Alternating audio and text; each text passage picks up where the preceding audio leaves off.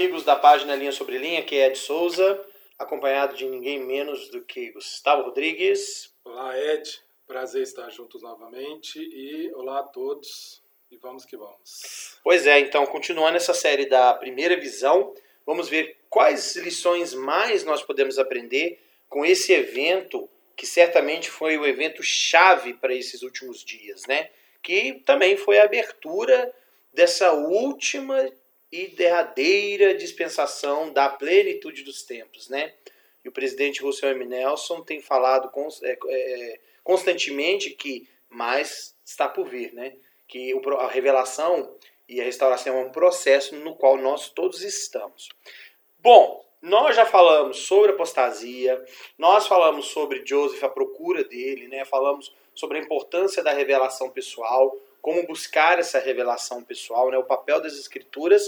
E hoje nós vamos falar sobre algo muito, mas muito importante que temos hoje graças a esse evento que foi a primeira visão, que é a natureza de Deus, a natureza de nosso Pai Celestial. Claro, esse é um assunto muito importante, é um assunto também, de certa forma, delicado. Então a gente vai tentar fazer isso com a maior reverência possível, tá bom?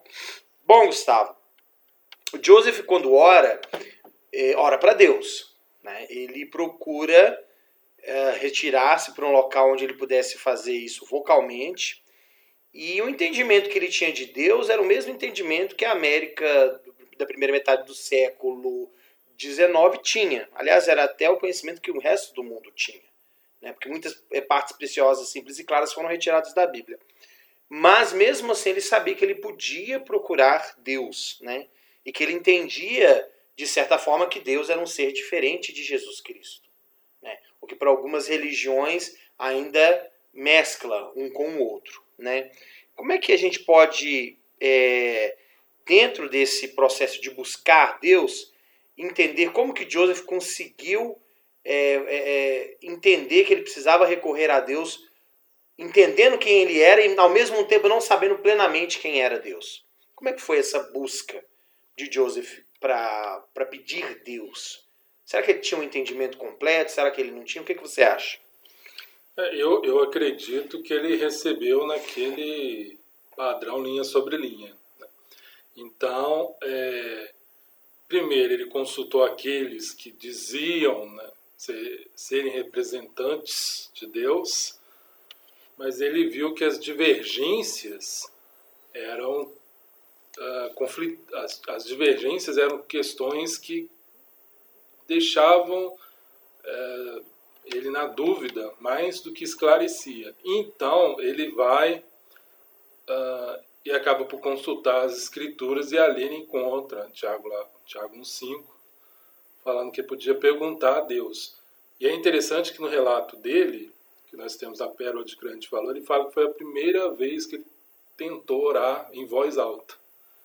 Então é interessante, né? porque embora ele fosse muito é, preocupado com questões religiosas e consultasse diferentes grupos, ele ainda não tinha essa experiência. E quando ele vai ao bosque, ele ora, começa a orar vocalmente, né? e, e ali ele tem a revelação, a primeira visão. Então, ele foi, ao meu ver, se chegando aos poucos. E eu gosto muito de pensar que quando ele vê a escritura e, e lê Tiago dizendo é, se tem falta de sabedoria, peça a Deus que a todos dá liberalmente, não lance rosto se ele é dado. Joseph talvez comece a entender um pouco sobre a natureza de Deus ali. Né? Deus é alguém que me ouve, é alguém que pode me ouvir, é alguém que pode atender às minhas orações. E aí ele, né, usando as próprias palavras dele, em Joseph, Joseph Smith Story, perdão, é, ele decidiu se aventurar nisso aí. Pode falar. E, e uma coisa que, que eu acho interessante lá em Joseph Smith História, versículo 12, ele fala: Jamais uma passagem de escritura penetrou-me com mais poder no coração. Certamente aqui a gente tinha influência do Espírito Santo. Então, aqui a gente já tem uh, um membro da Trindade já agindo em favor da primeira visão da restauração. Né? Ele foi tocado. Talvez é, tem até um relato, agora eu não lembro a fonte, Mas Joseph, primeiramente, ele ouviu essa escritura num sermão que ele estava ouvindo, num culto, numa reunião, em que o, o ministro usou essa escritura. E aí depois, em casa, ele foi conferir novamente e ali ele sentiu tocado dessa maneira. Então, o Espírito Santo, no papel dele de quê? O Espírito Santo nos leva até Cristo. Então aqui a gente começa uma, um processo, aquele padrão dos três, né? Que a gente tem até no, nos tempos antigos, tem nos tempos atuais, dos três níveis, né? Começa no terceiro e a gente vai chegando até chegar na presença de Deus. Ah, muito bem, Gustavo. Bom, é, Gustavo, Joseph Smith ora e eu acredito que ele esperava, sim, obter uma resposta. O próprio ato dele orar vocalmente mostra isso. Que ele está numa situação em que ele faz algo que ele nunca fez e ele tenta ali naquele local mais reservado colocar toda a energia de sua alma. Né? Ele tenta ali se fazer ouvir. Né? Tanto que a gente sabe que ele foi, foi é, tentaram silenciar Joseph, né? os poderes das trevas tentaram silenciá-lo mas ele consegue orar, né? E aí talvez ele não esperasse acontecer o que aconteceu, que ele viu esse facho de luz descendo do céu. E ele fala que esse facho de luz era mais brilhante do que o sol do meio-dia e que pousou sobre ele e ali havia dois personagens. Então Joseph conseguiu distinguir claramente que haviam dois personagens, dois seres distintos um do outro. E ele conta que um deles chamou-me pelo nome e disse apontando para o outro: Joseph, este é meu filho amado, ouve-o. Então, com essa narrativa, já podemos aprender algumas coisas sobre a natureza de Deus aí, né, Gustavo? Quais são esses detalhes que a gente já pode captar por aí? Eu acho que o, o, o primeiro ponto, que é muito significativo para cada um de nós, é que Deus nos conhece pelo nome. Ele conhecia Joseph pelo seu nome. Ele fala isso. Chamou-me pelo meu nome. Então Deus ele nos conhece. Ele conhece as nossas necessidades, as nossas circunstâncias. Ele sabe do que nós precisamos. Então é significativo que o Senhor comece chamando Joseph pelo seu próprio nome.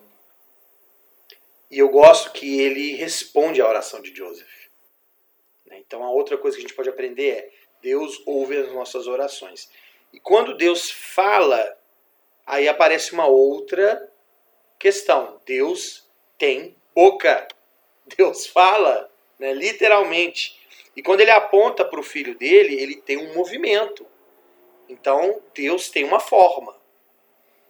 E é interessante que quando ele fala, esse é meu filho amado, ouve-o, a gente aprende outra coisa sobre a natureza de Deus, que ele presta testemunho do filho dele também. Agora, pensa bem, o que, que era para alguém daquela época ter uma visão de Deus que, segundo os religiosos da época, isso jamais poderia acontecer, tanto que ele foi altamente ridicularizado e foi perseguido a vida inteira. Mas quão significativo foi para Joseph, né? Saber que Deus era um ser real. E o que eu acho mais interessante, Gustavo, é que Deus mostrou-se para Joseph como ele é. Tem uma citação de Joseph Smith, que Joseph Smith fala algo parecido com isso aqui. Ó. Quando nós, ou você, né, ver Deus, você verá um ser com quem já esteve muito familiarizado. E você o receberá em seus braços, e vocês se abraçarão e se beijarão. E você ficará muito feliz e contente. Né? Quando se qualificar e se purificar, você poderá suportar a sua glória. Isso é no Journal of Discourses. Né? Aliás, quem disse isso, perdão, não foi Joseph Smith, foi Brigham Young. Tá? Perdão, pessoal, foi Brigham Young. Mas Joseph também falou muitas coisas a respeito do pai. Claro, ele né, que teve a visão do pai e do filho. O que mais que a gente pode aprender sobre a natureza de Deus pela primeira visão? Já aprendemos algumas, né? O que mais que a gente consegue aprender?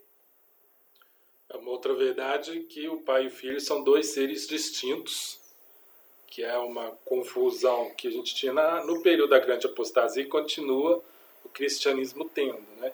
Muitos veem a trindade como é, três em um, né? literalmente um ser que ao mesmo tempo são três personalidades, são três seres ali em um só.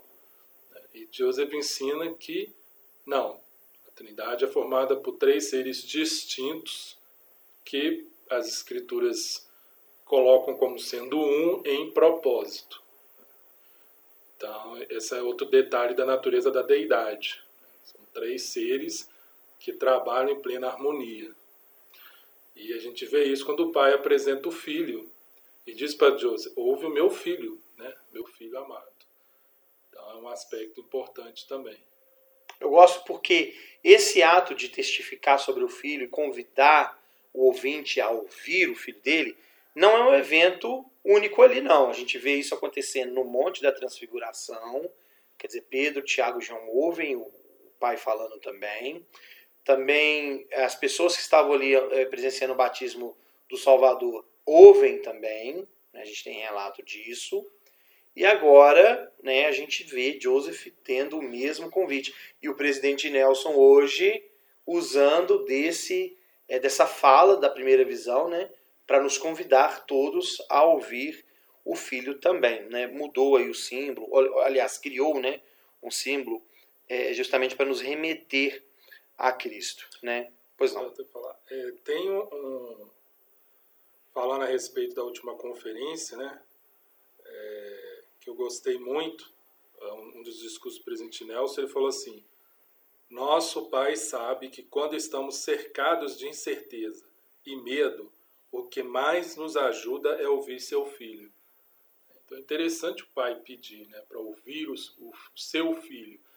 E, e desde que houve a queda, quem sempre se apresentou, a gente vê isso ó, com Abraão, com Moisés e outros profetas, foi Cristo, né? foi Jeová, o Cristo pré-mortal que apareceu. Enquanto quando fala né, que Moisés falou face a face com o Senhor, Abraão e outros profetas, o irmão de Jared, sempre foi o filho ali. Né? E poucas vezes, como você mencionou, o pai veio, se colocou ali, prestou testemunho. Ele apareceu, ele, né, a voz dele foi ouvida, como no batismo lá de Jesus, né, que ouviram a voz do, do pai apresentando o filho, eis meu filho amado, né, em quem me comprazo. Então, é, é interessante, porque é sempre para pedir, ouve o filho. Né? E é a plena confiança que o Senhor colocou né, todo este mundo para estar sobre o cuidado, a responsabilidade do filho. É, ele é o Salvador e o Redentor, então ele detém em si um poder conferido pelo Pai, como ele mesmo testifica nas Escrituras, e que dão para ele os seus méritos, né? como o Lei ensina, né? Os méritos de Cristo vêm daí. O presidente Ezra Taft Benson disse o seguinte: a aparência de Deus o Pai e seu Filho Jesus Cristo, a aparição, perdão, a aparição do, do de Deus o Pai e seu Filho Jesus Cristo ao menino profeta é o maior evento que já ocorreu na história desde a ressurreição do Mestre. Quer dizer, é significativo, né? E é interessante porque que as pessoas na época e até hoje as pessoas usam de certo ceticismo para acreditar na visão de Joseph. E eu acho que a gente falha, como o Salvador falou, né? nós erramos não conhecendo as Escrituras nem o poder de Deus. Primeiro, porque no, no, no, no livro de Gênesis está lá escancarado para todo mundo ver no capítulo 2: façamos o homem nossa imagem conforme a nossa semelhança. Então nós somos parecidos com Deus. Logo, Deus tem uma forma. Precisa ter uma forma. Né? Não é uma fumaça ou um éter, uma coisa que fica vagando pelo ar sem forma, uma coisa vazia. Ele tem uma forma, né? E o filho tem uma forma também. E o que eu gosto no Novo Testamento é quando o Senhor está tentando trazer para aquele povo da época, que era o povo do convênio, essa realidade de que Deus existia e que Deus podia ser alcançado. Ele não era um ser inatingível. Mas a gente sabe pelas Escrituras que ele só pode ser manifestado a nós por meio de revelação. E Bruce R. Macon que falou que não é um laboratório que vai revelar Deus. Somente ele se revela, né, por meio de revelação. Uma outra coisa que eu acho interessante é que quando o Novo Testamento ele está ensinando ali para os seus discípulos, uh, se não me engano, fala, né, é, mostra-nos o Pai. E ele fala, quem vê o Filho, vê o Pai. E eu gosto disso porque o Espírito Santo introduz Cristo, né? Ele nos prepara para receber Cristo. e Cristo nos prepara para receber o Pai. Doutrina e Convênio, seção 88, o, o 88 não, perdão, 84, que é o juramento e convênio do sacerdócio, menciona isso. E eu acho que vou até mais além. Como Cristo é filho literal de Deus, a aparência dele, física, é semelhante à aparência do Pai. Inclusive, em um dos, dos, é, dos, dos depoimentos que Joseph deu, desses mais é, particulares, em um deles ele fala que o pai era semelhante, praticamente idêntico ao filho. Então, a aparência deles realmente é, é bem parecida, né? Como no caso de Adão e Sete, né? Uhum. que era um protótipo disso, né? a semelhança do pai e do filho ali, um simbolismo. Daí a importância de ouvirmos o filho também, porque aquele que quer se chegar ao pai só pode fazê-lo por meio do filho primeiro. E, e, e, um aspecto importante disso que não somente a aparência, a aparência ela, ela, ela nos lembra de uma outra coisa que é o caráter. O caráter. O filho ao longo aí da, das eras da eternidade, e a gente vê isso em Abraão quando ele fala, eu sou o mais inteligente de todos, ele se tornou igual ao Pai. De uma tal forma né, que, que ele não vai agir de maneira diferente do Pai em nenhuma circunstância. E quando a gente vai lá no, que eu, eu gosto muito desse capítulo, capítulo 1 do livro de Moisés, de Moisés, Moisés é levado a uma montanha alta e ele vê o Senhor e ele fala com o Senhor. Só que o Senhor que ele está vendo ali é Jeová, é o Jesus pré-mortal. Só que Jeová chama Moisés de meu filho. E fala isso três vezes. Né? E ele fala o meu unigênito. Ele fala como se fosse o pai. Né? E, e isso a gente chama de investidura divina. Porque o, o filho ele é tão semelhante ao pai, e o pai confia tanto nele por ser igual, que o filho fala não só em nome do pai, mas ele pode falar como se fosse o próprio pai e se apresentar como se fosse o pai, porque é o que Jesus respondeu para Filipe: quem vê a mim, vê ao pai. Né? É verdade.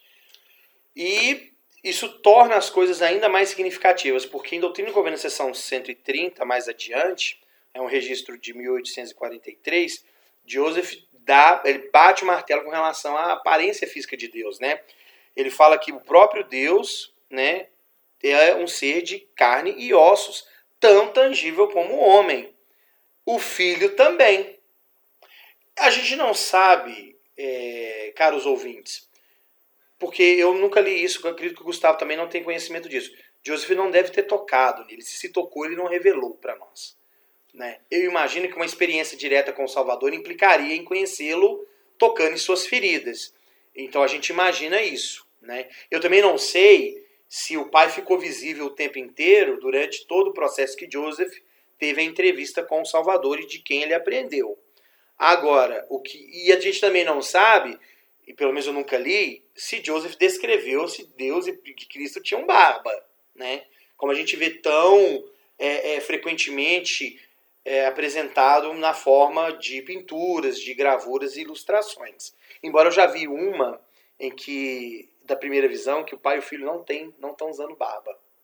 É, essa é uma pintura que foi usada é, mais recentemente nos materiais dos do seminários e institutos.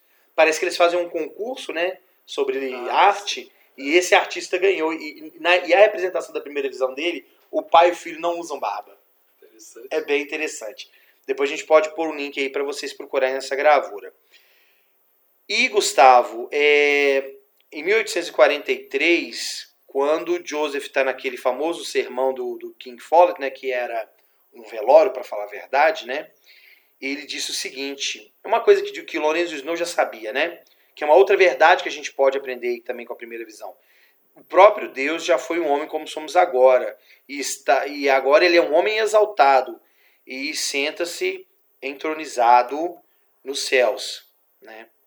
Essa parece uma ideia muito incompreensível para muitos, mas ela é muito simples. O primeiro princípio do Evangelho é conhecer o caráter de Deus, saber como nos achegar a Ele e entender que Ele é, já foi um homem e que assim como Ele já foi um homem, nós podemos ser como Ele é também. Acho muito interessante isso. Né? Algum comentário? Eu queria só aquela parte do toque, né? Uhum. É, tem um homem chamado John Alger, que ele ouviu Joseph dando, falando sobre a primeira visão entre conhecidos, e ele fala que é, Joseph disse que o pai tocou os olhos dele com os dedos, e ele até falou que Joseph fez isso, colocou os próprios dedos no, né, no, no, nos olhos, e então diz para Joseph ouvir o filho. Né? Ele fala aqui, né? É, ele diz que Deus tocou seus olhos com, com o dedo e disse: Joseph, este é meu filho amado, ouçam. Assim que o Senhor tocou os seus dedos, seus olhos com o dedo, ele imediatamente viu o Salvador. Então é muito interessante, né? A questão do você tem que ver com os olhos espirituais, né, para poder ouvir o Salvador. E talvez tenha relação com a tal trans, transfiguração, né? Uhum. Ser transfigurado para poder suportar a presença de Deus. Então, o Pai, além de falar, também teria tocado ah, os olhos de Joseph e aberto né, os seus olhos ali. Bom, o Espírito não podia fazer isso, como o próprio Salvador não, falou, né? Exato. Veja que eu não, né, um espírito não pode fazer o que eu estou fazendo. Então, tá aí uma coisa que eu não sabia. Muito obrigado, Gustavo. E Joseph também esclareceu que Deus habita em fulgores eternos, onde carne e sangue não podem habitar, e onde a corrupção é devorada pelo fogo. Né? Então fala que a imortalidade habita nos fulgores eternos. Quer dizer, a glória de Deus é bem diferente da nossa. Apesar de a gente ter uma semelhança com Ele, nosso estado é diferente. Mas o que me deixa cheio de esperança é saber que mesmo assim Deus nos convida a sermos como Ele é. E uma doutrina que eu gosto muito, acho que é uma das minhas preferidas, assim. Sei se, né, se a gente tem que aceitar todas, mas uma coisa que Joseph ensinou, o fato de que o pai já foi como nós, e nós podemos nos tornar como o pai, que para muitos aí fora, né, fora da igreja, vão achar que é uma heresia, mas para mim isso é maravilhoso. Assim. Para mim isso muda a maneira como a gente se relaciona com Deus né? Porque quando eu oro a Ele, eu penso, Ele já foi um homem como eu sou, Ele já foi carne e osso, Ele já experimentou. Não, tô, não estou orando a um Deus que não sabe o que é sentir dor, que não sabe o que é ser tentado, que não sabe o que é passar por um luto, por um sentimento de perda. Né? Essa questão toda que a gente está passando da pandemia, Ele sabe, sabe o que é sentir saudade, Ele sabe o que é ficar doente, que certamente Ele ficou, né? porque Ele foi um mortal. Né? E da mesma forma o Salvador. Né? Só que o Salvador está registrado nas Escrituras. Ele nasceu, veio, né? passou por várias coisas e morreu ressuscitou. Mas Joseph revelou o Pai também, e é um ciclo eterno. Então é um Deus que sabe e que soube também tudo que o filho estava passando, porque ele passou. Né? Ele venceu essas coisas ele está glorificado, exaltado. E é o mesmo caminho que a gente pode fazer. E, e é interessante né, também que Deus, como Ele quer se manifestar, Ele não é Deus que está escondido lá, atrás de uma estrela, numa nebulosa, né? E boa sorte para a gente, né? É, ele é um Deus que Ele quer isso. A gente vê que quando Ele tirou o povo do Egito, o povo estava no deserto, ele quis se manifestar ao povo. Ele quis que o povo visse ele. O povo falou: Não, Moisés, vai tu e tá bom demais. Você vai lá, conversa com o homem e depois conta como foi. Né? E o povo ficava assustado. E Moisés, né, depois ele descia lá com, com o rosto iluminado. Então, aquilo que aconteceu com Moisés, Deus queria que fosse com o povo inteiro. E as escrituras demonstram que isso não é diferente hoje. Nós temos um templo, isso. Que é onde ele se revela. Né? Exato, né? e ele disse isso, estou tendo conversa 93, né? ele fala isso, ele fala que vai se manifestar o povo. Né? Se a gente arrepender, se a gente guardar os mandamentos, vai chegar um dia, e pode ser ainda aqui, na, na experiência mortal, que ele vai se manifestar.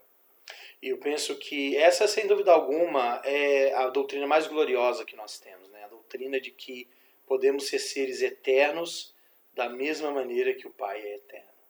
E não como servos eternos dele, como muitas religiões pregam, mas igual a ele, semelhante a ele. Né? E podendo, inclusive, fazer as mesmas coisas que ele tem feito até hoje. E é o que a gente pensar, né? Qual, qual é o pai que vai falar para o filho dele? Eu quero que você progrida na vida, mas eu não quero que você seja como eu. Você não pode me alcançar. Você tem que ser menos do que eu. Aí eu vou estar feliz contigo. E vão pensar que Deus é assim? Não, Ele quer que a gente se torne como Ele, desfrute da mesma vida eterna que Ele tem. Não é menos do que Ele tem. Não é ficar lá no jardim, né, no, no, no, no, campo de golfe lá, né, com roupas brancas, curtindo a natureza, o cantar dos pássaros. É muito mais que isso. Né? É ser como ele ter a mesma felicidade eterna, vida eterna que ele tem. E fazer as coisas que ele faz, reinar como ele reina. Né? Então, é literalmente um rei celestial, como né, fala lá no livro de Mosias, que quer passar trono, né, o governo também para os seus filhos, governar junto. Que é outra coisa que está claríssima no livro de Apocalipse, né? Que o Salvador fala, né, para que vos assenteis no, somos, somos, se nós vamos ser co-herdeiros de Cristo, ele fala sentar-se sentar comigo no trono assim como eu me assentei no trono de meu Pai. Exato. Quer dizer, ele quer dividir, né? E a gente aprende isso. E eu acho isso maravilhoso, né? Como que o Senhor quer dividir isso conosco. É, Jesus no Sermão da Montanha fala, né? Olha, se vocês que são maus sabeis dar boa dádiva aos vossos filhos, né? Qual o pai que, que o filho pede um pão, dá para ele uma pedra, ou pede um peixe e dá para ele uma cobra? Não tem, né? Se nós somos maus sabemos dar coisas boas para os filhos, Deus também certamente quer dar para nós o melhor. E eu acho que não existe doutrina mais gloriosa do que essa, né? E nós somos felizes de saber disso e é nosso dever também ajudar que outros saibam, desde que abram os ouvidos para ouvir o coração para entender e a mente para que os mistérios de Deus sejam revelados, né? Que é o que o rei Benjamin pede para o povo lá no sermão dele, que é assunto para o nosso próximo podcast, né, seu Gustavo? Bom, eu acho que por hoje é só. Nós falamos bastante sobre o que, que a natureza de Deus é, pelo menos o que nós aprendemos com a primeira visão. A gente vai continuar essa série, ainda temos mais coisas que a gente vai falar para vocês, ouvintes. E agradecemos muito por sua audiência, por ouvir e nos acompanhar. E convidamos vocês para o próximo podcast que virá, que será Mosias do capítulo 1 ao capítulo 3. Eu posso prometer para vocês que é imperdível. Gustavo já comentou comigo aqui nos bastidores sobre detalhes da reunião do, de Benjamim com o seu povo ao redor do templo. E eu vou te dizer, quem perder esse podcast vai ficar sem saber o que, que é. E é coisa bacana, eu prometo para vocês. Muito obrigado mais, mais uma vez por sua presença, Gustavo. Obrigado, Ed. E estamos juntos. E obrigado a todos. E acompanhem, que vem coisa boa por aí. E deem suas sugestões também. Obrigado, até mais. Muito bem, galera. É isso aí. Um abraço e até mais.